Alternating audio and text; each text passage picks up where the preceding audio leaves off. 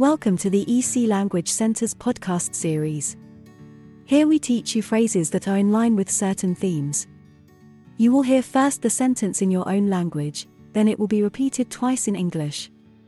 This gives you a chance to repeat the phrase and have a bit of practice. There are 10 phrases in each episode. Phrases for shopping for clothes. ¿Tienes esto en mi talla, por favor? Do you have this is in my size, please? Do you have this is in my size, please? ¿Tienes otros colores, por favor? Do you have other colors, please? Do you have other colors, please? ¿Tienes otro ya que este está dañado, por favor? Do you have another one as this one is damaged, please? Do you have another one as this one is damaged, please? ¿Dónde puedo probarme esto? Where can I try this on? Where can I try this on? ¿Puedo tener un reembolso, por favor? Can I have a refund, please?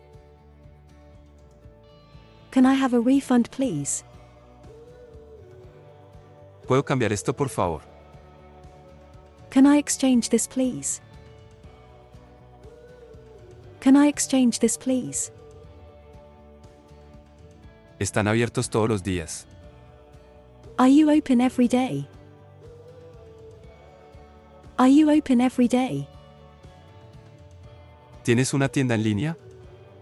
Do you have an online store? Do you have an online store? ¿Cuándo comienzan las rebajas? When does the sale start? When does the sale start?